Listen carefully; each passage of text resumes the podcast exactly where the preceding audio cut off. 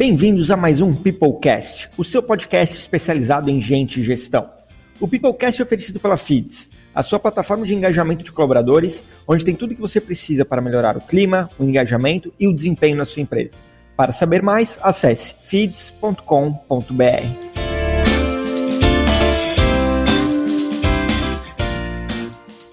Bem-vindos a mais um episódio do Peoplecast. E a pergunta de hoje é: será que a inteligência artificial pode ajudar na gestão dos negócios? Para falar sobre isso, estamos com Edu Neves, CEO da Reclame Aqui. Edu, muito prazer em tê-lo aqui no Peoplecast. Nos conte um pouco mais sobre você e da tua história.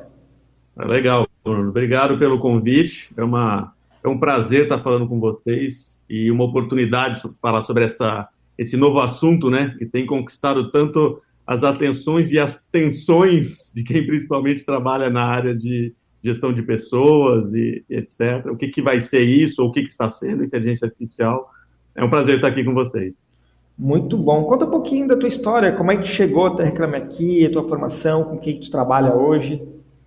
Cara, a minha história é longa, né? Estou aí aos meus 49 anos. Eu sou aquele cara vindo do mundo da tecnologia, eu eu sou daquele tempo que computador funcionava sem internet, então comecei lá nos mainframes, nos idos de 89, trabalhei com software naquela época. Aí eu trabalhei, tive seis empregos em oito anos, aí eu percebi que eu precisava montar uma empresa, porque eu não me encaixava em nenhuma. Eu tive uns dois ou três, três é, que não deram certo, então essa história do empreendedorismo, de aprender errando mesmo, é real. E aí eu tive um primeiro negócio de muito sucesso, que foi na área de integração de tecnologia. Vendi muito hardware, montei muito data center, área de segurança, redes, muito técnico, muito nessa, nessa pegada assim de, de, de integrar tecnologia. E foi ali que eu comecei a dar valor nas pessoas, por incrível que pareça. A gente era muito dependente dos técnicos, do, do pessoal de engenharia que trabalhava com a gente. O único diferencial que a gente tinha no mercado era o que a gente sabia que as caixas todo mundo conseguia comprar. Então foi uma primeira lição assim de como uma empresa é dependente de pessoas mesmo, por mais que ela entregue caixa. Então a gente era uma empresa relativamente pequena, de 25 pessoas, mas que entregava projetos de 4, 5 milhões de dólares. Então ali a gente via que a qualidade fazia toda a diferença, o design, a, a competência na configuração, instalação. Aí nessa jornada eu conheci o Maurício Vargas há 10 anos atrás, quase 11 e ele tinha uma empresa de software, a gente tentou fazer um negócio em parceria, o negócio não deu certo no cliente, mas nós ficamos amigos, e ele me apresentou o Reclame Aqui, e eu estava muito afim de, tinha ganho uma boa grana, e falei, cara, vou ficar seis meses nos Estados Unidos, vou dar um tempo na cabeça, um ano, e no final nós tomamos cerveja demais, eu peguei todo o dinheiro que eu ia colocar nos Estados Unidos e coloquei no Reclame Aqui, e comecei como um angel inverso, assim, no primeiro ano, no segundo ano eu já estava dentro da companhia, trabalhando na área de operações e ajudando o pessoal e não sair nada, não sair mais do negócio, porque é muito muito incrível assim, é um negócio que acho que você teve com a gente aqui, só quem entra aqui dentro acha que vai achar um monte de advogados e de repente acha uma empresa jovem, pulsante, querendo mudar o mundo para melhor.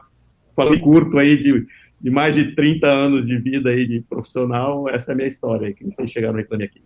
Edu, sensacional essa história e eu já vou fazer o primeiro gancho, que é quando tu entrou aí como, vamos dizer assim, um investidor anjo aí na Reclame Aqui, nos primórdios, há 10 anos atrás. Então, você já gerenciava é, uma equipe muito pequena, e hoje Reclame Aqui aí tem mais, é, quase 200 colaboradores, provavelmente uma das marcas mais reconhecidas no Brasil. É difícil encontrar alguma pessoa que usa a internet hoje que não conheça ou nunca tenha usado a Reclame Aqui. É, conta um pouco dessa evolução do ponto de vista de gestão, como é que era gerenciar esse negócio há 10, 8 anos atrás e gerenciar um negócio do tamanho que a Reclame Aqui hoje. É, é completamente diferente, né? Apesar de eu ter seguido o caminho todo de crescimento orgânico, quando eu cheguei no Reclame Aqui, o Reclame Aqui era uma massa de cinco pessoas trabalhando já trabalhando com um crescimento intenso de tráfego, uma série de desafios. Então, a gente era uma equipe de muito multidisciplinar. É, logicamente, não existia área nenhuma na empresa, então cada um pegava um pouco das responsabilidades e naquilo que era melhor e se propunha a resolver. Então, não, não dá nem para dizer que é horizontal, né? É simplesmente matricial, assim, é uma coisa. Só, só quem vive essas experiências sabe, porque Reclame que tinha um detalhe interessante, diferente de muitas startups, a gente já tinha, quando eu cheguei 10 anos atrás, a gente já tinha um, um, volume de visitas considerável, então 300, 400 mil visitas mês, numa empresa que praticamente não existia, né? Era um projeto que o Maurício tocava pessoalmente, que tinha que se estruturar. Então, ao longo desses 10 anos, a gente passou é, sem nenhum investimento, a gente cresceu bootstrapping, então a gente investiu o dinheiro do próprio bolso, bem história é, talvez inicial de muita, muita startup americana, até que a gente fez um, um VC há, há, um ano e meio atrás, um Series A. E o que, que a gente teve que se desafiar? A gente teve que achar as melhores pessoas com, com um ideal extremamente alinhado com o que a gente estava fazendo, porque a gente não tinha como competir com salários, e a gente não tinha como dizer para uma pessoa que ela não ia ter que, de repente, fazer café no meio da tarde porque não tinha copeira. Né? Então, ó, você é o gerente, diretor, CFO, mas o café hoje é você que faz. Boa. Sei como é que é isso, fica tranquilo.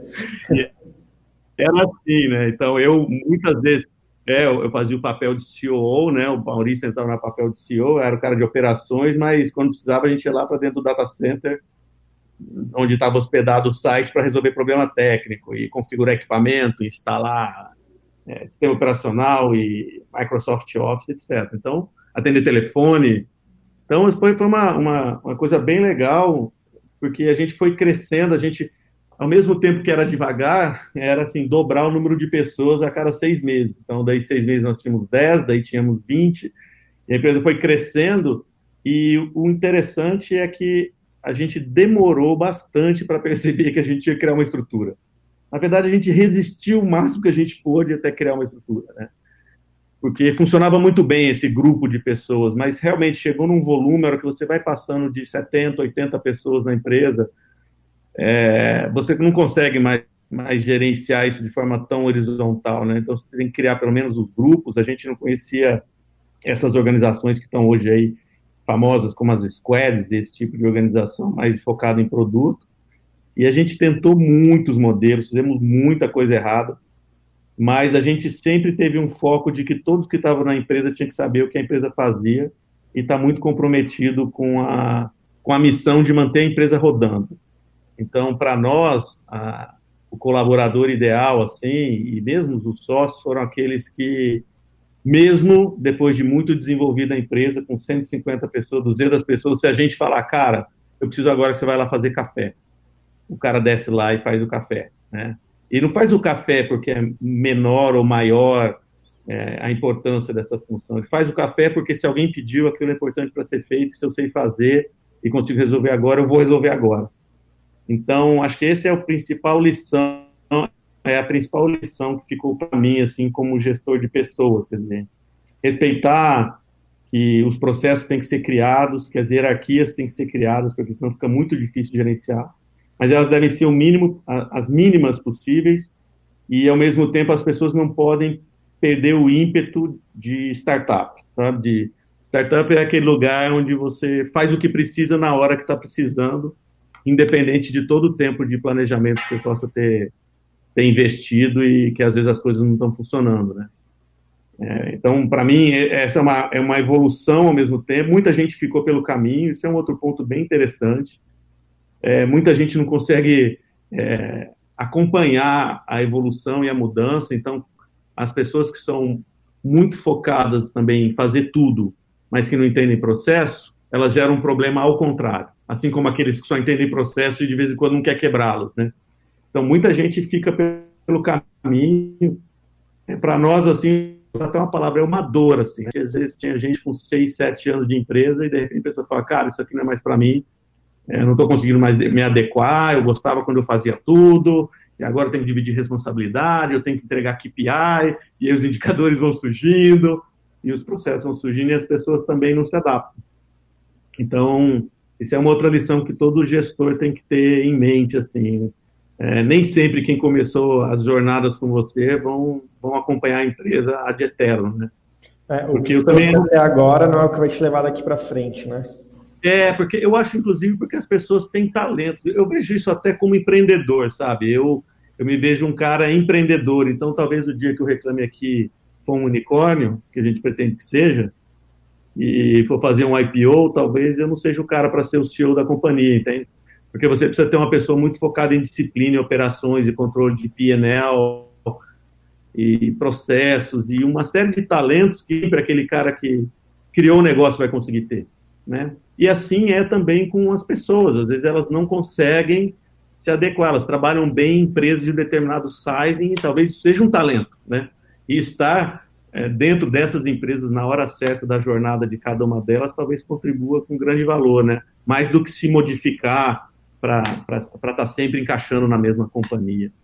E Edu, me conta uma coisa, é, uma curiosidade aí minha, né? A gente sabe que a Reclame Aqui basicamente vive de reclamações.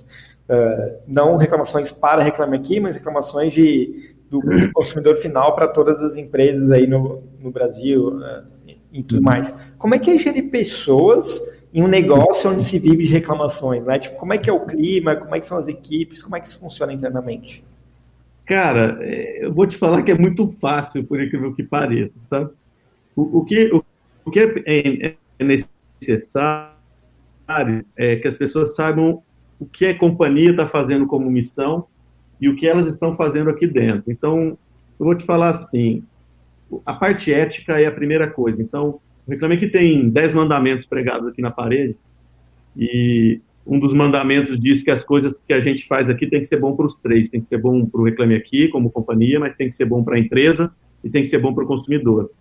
Então, o que as pessoas estão fazendo o tempo todo é tentar encontrar esse ponto de equilíbrio, né? Elas não estão, é, mesmo quando elas ouvem a queixa de um consumidor que não está satisfeito porque a empresa não respondeu, eu respondeu mal e acha que o Reclame Aqui deveria intervir e fazer a empresa resolver o problema dele. Às vezes é um problema insolúvel, né? Fala, cara, não é isso que a gente faz. A gente é um canal de comunicação e de dar voz ao consumidor. Uhum. Eu não vou lá e resolvo o problema. E às vezes ele fica muito satisfeito. Então, a pessoal que está lidando com essa insatisfação do consumidor, a primeira missão, a missão principal dele não é agradar aquele cara, é, é mostrar para ele, para o consumidor, qual é a visão do business, né? O que, que nós estamos fazendo? Por que, que aquilo aconteceu? Por que, que pode acontecer de novo ou não?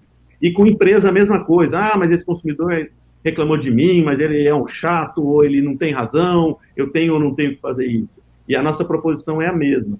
Então, esse conceito de proposição de negócio, que é através de uma disputa por qualidade nas relações, né, porque tudo vai depender da avaliação final do consumidor, mas com que se eleve o nível de serviço das empresas. Se elevando o nível de serviço das empresas, você cria um mercado competitivo por qualidade maior você tem um mercado competitivo com qualidade maior, você também está protegendo o investimento das empresas que precisam cobrar mais caro, às vezes, para ter um serviço de excelência. Né? Então, se a gente olhar com cuidado e explicar tudo isso para todo mundo que está trabalhando com a gente, eles entendem todo o processo onde eles estão trabalhando. Então, aquele momento que acontece do grito no telefone ou de um e-mail mais é, exacerbado, tanto de parte de consumidores quanto de parte de empresas, ele não gerencia isso como um ponto único de estresse, né? Ele, ele gerencia isso como uma função dentro do negócio. E a gente fala isso para as empresas, né? A mesma coisa no customer service das empresas, ou lá no, na área de saque. Quando o consumidor está gritando no telefone lá que o estorno dele não foi feito, etc., tem que entender que aquele é um ponto falho do processo da companhia, né? O consumidor está gritando com a marca, né? Ele não está gritando com aquele atendente ou com aquele analista de atendimento. Então, se você consegue criar essas referências para as pessoas que trabalham com você, elas conseguem gerir com grande habilidade esses momentos de crise, né? E isso passa muito por, por elas aprenderem a argumentar, elas conseguirem achar exatamente o ponto de insatisfação, lidar com ele, desconstruir o estresse emocional para poder se comunicar. Então, acaba sendo um grande prazer lidar com isso aqui dentro, e as pessoas sentem isso, né? as pessoas que estão mais felizes aqui dentro da companhia são as pessoas que trabalham na área de atendimento. Entendi, pô, muito legal. Então, essa questão da comunicação, mostrar o propósito de vocês, como é que vocês estão impactando a vida dessas pessoas. É, gostei muito de saber essa questão do, da, do triângulo ali, né? Porque não é ajudar só o consumidor, mas tentar ali, é, tem que ser bom para o consumidor, para a empresa, para Reclame Aqui, é, fazer tudo isso funcionar muito bem. Muito bacana, Edu. E aí, eu queria puxar agora direto para o tópico principal, dizer assim, da nossa conversa, que é a questão da inteligência artificial. Né? A gente conversou um pouco sobre uhum. isso antes de começar é, esse episódio.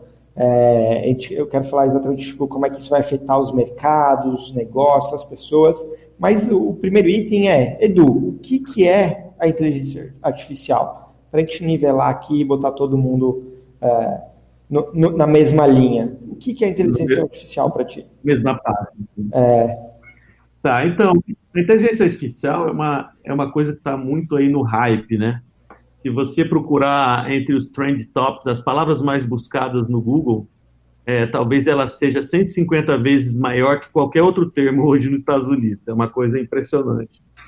Porque a gente tem uma ideia de inteligência artificial muito vindo da ficção científica, né? Do Skynet lá do, do Terminator, né? do, do, do Terminador do Futuro. Mas a ideia de inteligência artificial surgiu numa conferência na Alemanha, em Dartmouth, em 1956, para você ter uma ideia.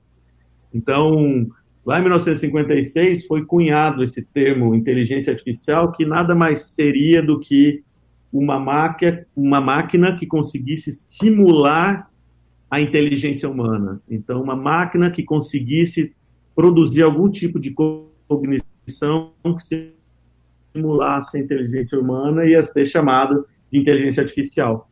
Isso foi visto com tanta simploriedade que eles acharam que três, nas três semanas de conferência eles iam resolver toda a pesquisa. E eu ter um resultado prático que ia ser publicado numa revista especializada e servir para toda a humanidade. E agora a gente vê que, algo em torno de 70 anos depois, quase, nada disso foi resolvido ainda. Né? Então, assim, todo mundo continua perguntando o que é inteligência artificial. Então, inteligência artificial nada mais é do que criar modelos de, de, de software e dados dentro de máquinas que consigam simular o pensamento humano para tarefas específicas, né? Então, quando a gente imagina algo como uma ficção científica, a gente não está imaginando tarefas específicas, a gente está imaginando uma inteligência que consiga fazer tudo que o cérebro humano consegue fazer. Mas se você, para você ter uma ideia, o que o Google Fotos para identificar a imagem a criança consegue chegar no mesmo nível de desenvolvimento com, com algo em torno de um ano e meio de idade. Então, é, a, a, capacidade do cérebro humano é algo extremamente maior. Isso não faz na inteligência artificial menor, porque ela realmente é um, no, um novo jeito de usar o poder da computação. Tá? Então, se a gente olhar o que, que era computação até hoje, era você escrever uma série de instruções que um computador iria executar de forma perfeita várias vezes. Aí a gente falou, legal, mas eu tenho um banco de dados, então tá bom, é uma forma de, do computador executar as mesmas coisas várias vezes é, com dados dinâmicos. Então, vamos olhar um pouquinho a indústria de software. É, software, um tempo atrás, era você calcular uma folha de pagamento. Aí, de repente, só calcular uma folha de pagamento não era suficiente. Você tinha que simular uma, uma os reajustes dos seus empregados, é, depois você teve que estimular os balanços, e depois um sistema que não tivesse um bom módulo gerencial que permitisse fazer algo com BI também não seria suficiente. E vai chegar um ponto que vai dizer assim: tá bom, mas toda vez que uma regra muda, eu preciso que um programador altere um software. Então, a inteligência artificial diz: não, agora não. Agora, toda vez que uma regra muda, o computador altera o comportamento dele diante de uma realidade. E assim ninguém precisa reprogramar esse computador. Né? Então, a gente poderia olhar de forma simplista a inteligência artificial como um passo a mais nessa evolução tecnológica, onde a parte móvel da coisa, a parte transformadora da coisa, não é mais o código, é o dado. Né? E dentro dessas redes neurais, etc., tudo isso está sendo desenvolvido em inteligência artificial, é a mudança do estado do dado e a forma com que ele se comporta que faz com que o computador mude as conclusões que ele vai tirando a respeito das coisas. Tá? Só que isso não é uma mágica, né? A gente tem que treinar a máquina para isso. Então, é, se você quer que uma máquina saiba tudo sobre fotografia, você precisa treinar a máquina sobre fotografia. É. Então, se você quer que ela entenda cores, você precisa primeiro ensinar cores para ela. Só que depois que ela aprendeu, ela consegue, inclusive, achar nuances de cores. Ela começa a entender que tem amarelo claro, amarelo escuro, sem você ensinar que tem amarelo claro, amarelo escuro. Entende? Então, você consegue ensinar o que é um cachorro e, de repente, ele aprende a localizar cachorro em muitas fotos diferentes, cachorros, talvez, que ele nunca viu e de raças diferentes que ele acha que aquilo possa ser um cachorro. Né? Então, sem ninguém programá-lo. E aí ele vai retroalimentando isso e vai melhorando a forma dele decidir diante das coisas. Em linhas muito gerais, é um pouco isso. Existe um buzz, né? Não te ouvi. Existe um buzz muito grande em relação a essa tal da inteligência artificial. É, do teu ponto de vista, como é que tu acha uhum. que isso vai de fato afetar o mercado ou afetar os negócios? É, foi interessante agora no final de, de agosto, eu tive a oportunidade de estar um, num curso lá em Stanford, na, na, escola de negócios, e foi bem focado em machine, como machine learning, inteligência artificial, ou seja, aprendizado, a capacidade da máquina aprender e a capacidade dela pensar vai mudar as estratégias de negócio, né? Você vê como é profunda, não vai mudar um emprego ou, ou o investimento ou os modelos, vai mudar tudo isso junto. Né? Não vai ser de uma vez, mas vai ter um impacto é, bastante interessante. Então, por exemplo, é, o que, que é uma empresa competitiva, né? Então, talvez as empresas competitivas do ponto de vista de tecnologia era quem conseguia é, escrever os melhores algoritmos, é, como diz a gente na nossa gíria, codar os melhores algoritmos, os melhores sistemas. E agora, de repente, as, eu posso dar um exemplo bem simples. Então, você vai lá e tem uma empresa de e coda um algoritmo para reconhecimento facial. Você tem uma empresa de pagamentos que consegue autenticar um pagamento com reconhecimento facial. Então, se você escrever um bom algoritmo de reconhecimento facial, você é uma empresa promissora. Né? E aí a gente fala assim, mas vem cá, nesse mundo de inteligência artificial, quantas faces diferentes o seu aplicativo vai ver? Ah, eu estou em São Paulo, meu aplicativo foi treinado para a população brasileira. Aí eu pergunto, como é que você vai é, concorrer, de repente, com uma empresa global como o Google ou com os chineses que têm bilhões e bilhões de imagens para poder treinar a máquina dele? A cara fala, como assim? Pois é, então o problema não é você escrever o algoritmo, é você ter também a massa de dados e informação que vai influenciar o processo de tomada de decisão da máquina. Então, um exemplo bem claro disso e bem bacana, é, às vezes a gente vê a, a capa da The Economist, é, apareceu que o, o dado é o novo petróleo e entre as empresas que eles citaram está lá a, a Tesla. Aí você fala assim, bom, mas o que, que uma empresa de veículos, de carros elétricos, pode ter a ver com Big Data? Então, pouca gente sabe que a Tesla tem um modelo que, quando você compra o carro, você também autoriza ela a recolher os dados de como você está dirigindo. Então, como você aperta o acelerador, como você aperta o freio, como é que você vira a direção, todo o seu comportamento enquanto você dirige, mais o GPS do carro, é capturado e guardado pela Tesla. Com isso, ela treina a máquina dela, que vai produzir os futuros veículos autônomos. Né? Então, você vê como isso altera completamente a lógica de negócio. Então, a oportunidade de, de recolher informação desses carros em movimento é que está criando o potencial competitivo da Tesla. Então, esses são dois exemplos bem focados em como há um deslocamento de proposição de valor quando vocês falam de tecnologia do código para o dado, né? A outra questão é bem importante. Em cima disso tudo, toda essa insegurança do mercado de investimento. Então, aonde o investidor vai colocar o dinheiro, por exemplo, os grandes fundos de investimento em tecnologia estão colocando o dinheiro e como eles esperam o retorno. Então, nem eles mesmos sabem. Então, quando você fala do mercado SaaS, Software as a Service, é, e outros mercados de tecnologia em hardware, IoT, existem modelagens de negócio, de ganho futuro, risco, custo de aquisição de clientes. Então, eles são capazes de pegar qualquer startup, ou mesmo uma empresa em andamento, em growth, e jogar isso numa planilha e calcular se, se ele vai ou não tomar aquele risco e quanto de retorno ele pode ter. Essa modelagem para o mercado de inteligência artificial e machine learning simplesmente não existe. Então, os fundos que estão tomando risco nisso estão tomando risco às cegas. Né? Porque a gente não tem nenhum caso realizado dessas companhias ainda de sucesso. E, e eu acho que o último ponto. Ah, desculpa, não, desculpa, pode falar o último ponto. Não, eu acho que o ponto final, que eu acho que tem muito a ver também com o tema aqui, são os empregos. Né?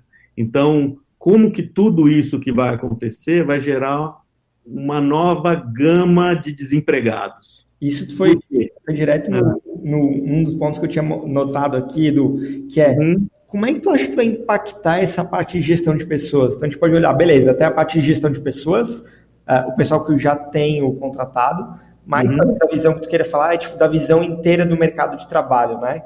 Isso. Qual que é, qual que é a tua opinião sobre isso? Então, o mercado vai mudar todo, né? E, e o incrível é que a gente está muito, às vezes, preocupado com, com a camada mais desfavorecida ou menos instruída da população. Só que, pela primeira vez, a, a tecnologia deve desempregar as camadas intermediárias, aí, a classe média e as camadas técnicas intermediárias dentro das companhias. Porque o que a inteligência artificial é muito eficiente em fazer é melhorar o processo de tomada de decisão. Então, isso acontece nas camadas intermediárias, nos cargos intermediários das empresas. Então, por exemplo, um, vamos pegar bem uma coisa assim, um, uma área de patologia clínica. Então, até o mês passado apareceu um. O Google fez um trabalho junto com a Sociedade Americana de Dermatologia e hoje ele tem uma pré-análise de lesões de pele que é superior à feita por humanos usando microscópio na triagem para encaminhar ele para um dermatologista.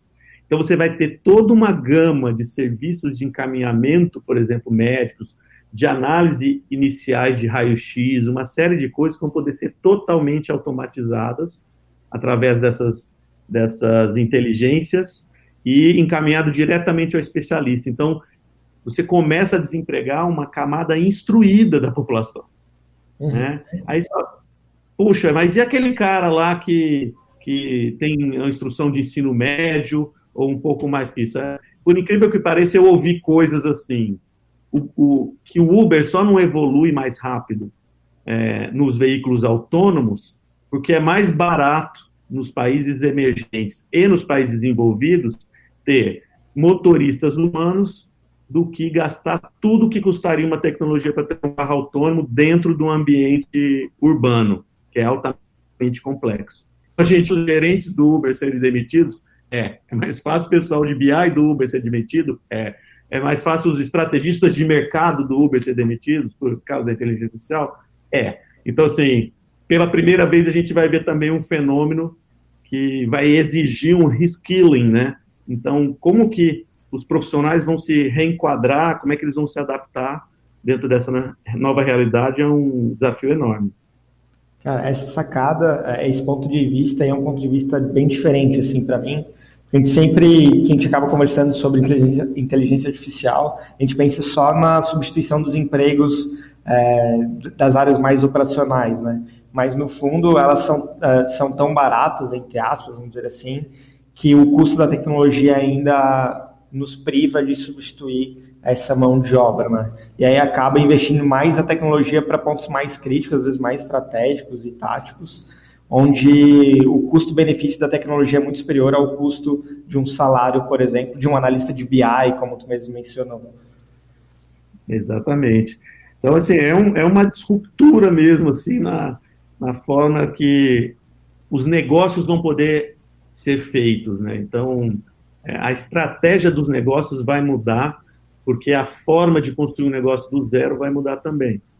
É, de outra parte, eu também acredito que a inteligência artificial vai abrir ainda mais o abismo competitivo. Então, quando as empresas começarem a processar toda essa avalanche de dados que elas conseguiram é, ter acesso, é, elas vão se tornar tão mais competitivas que as outras que o trabalho para as startups também não vai ficar muito fácil. Né? E Edu, é, tirando essa visão mais macro das pessoas, do, do emprego e tudo mais, é, tu vê alguma mudança na parte da gestão, vamos dizer assim, microeconômica ou, ou da gestão de pessoas dentro das empresas? Como é que a inteligência artificial eu acho... vai impactar nisso? É, eu tenho uma visão de que a gente está bem, como seres humanos, nós estamos muito atrasados para usar tudo que está à nossa disposição já. Então, o que eu quero dizer assim, nós somos muito maus gerentes baseado no, no recurso tecnológico que já está disponível. É, o processo de tomar decisão nas empresas, para mim, vai mudar completamente. Então, é, hoje ainda a gente está trabalhando automação de processos e módulos gerenciais e módulos de analytics e etc. Acontece que a gente não está tendo tempo mais de olhar para os analytics.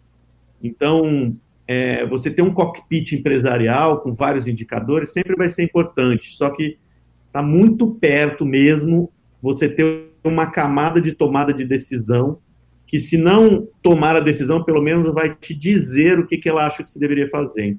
Então, por exemplo, é, é uma empresa de gestão de pessoas, como a de vocês, o software, mais do que provocar a conexão entre as pessoas, dar informação gerencial, dizer para os gestores o que está acontecendo, ele vai apontar, muito provavelmente, como se fossem dicas e dizer, olha, será que nesse caso aqui que está acontecendo tal coisa, você não deveria tomar tal ação?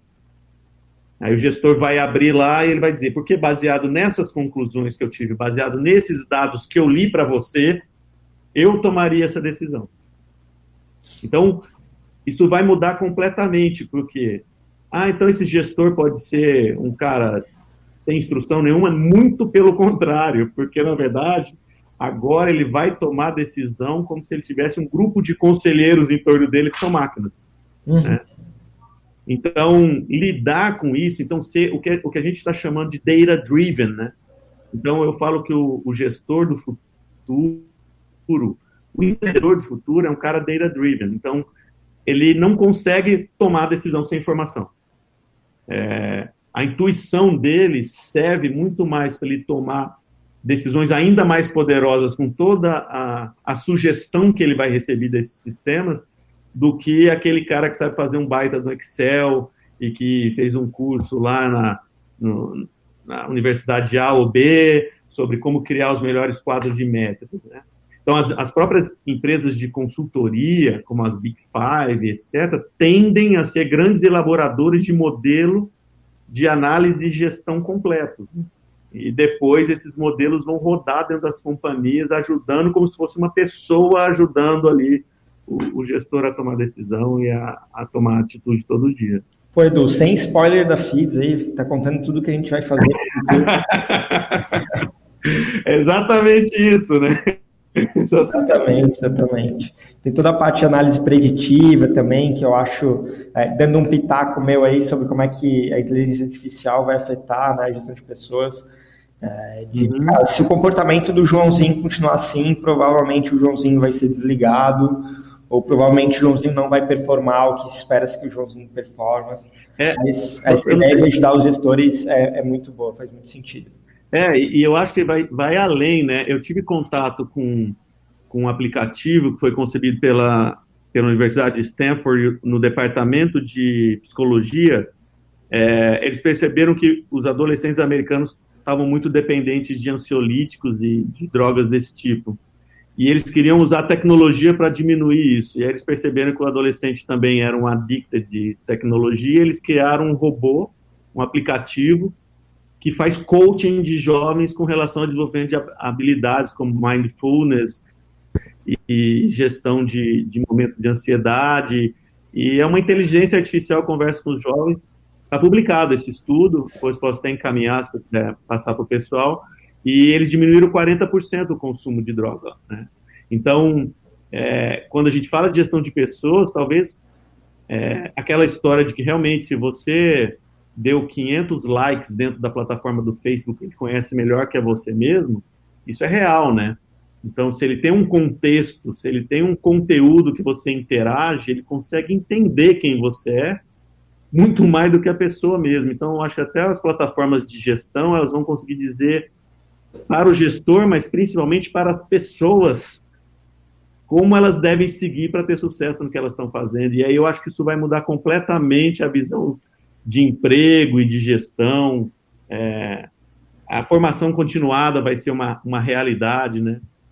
É, parece meio fantástico, mas é, o, o grande problema é, parece que quando a gente usa tecnologia, a gente deixa de ver o lado humano, e acho que a inteligência artificial vai permitir você ver o lado humano através da tecnologia, e você só vai ter lá os seus especialistas para fazer essa, é, esse corpo a corpo com as pessoas, mas já dentro de uma, de uma base teórica muito mais forte. Eu acho que a gente termina muito bem esse episódio, Edu, com essa última frase, que é a inteligência artificial e a tecnologia vão nos permitir olhar para o lado mais humano.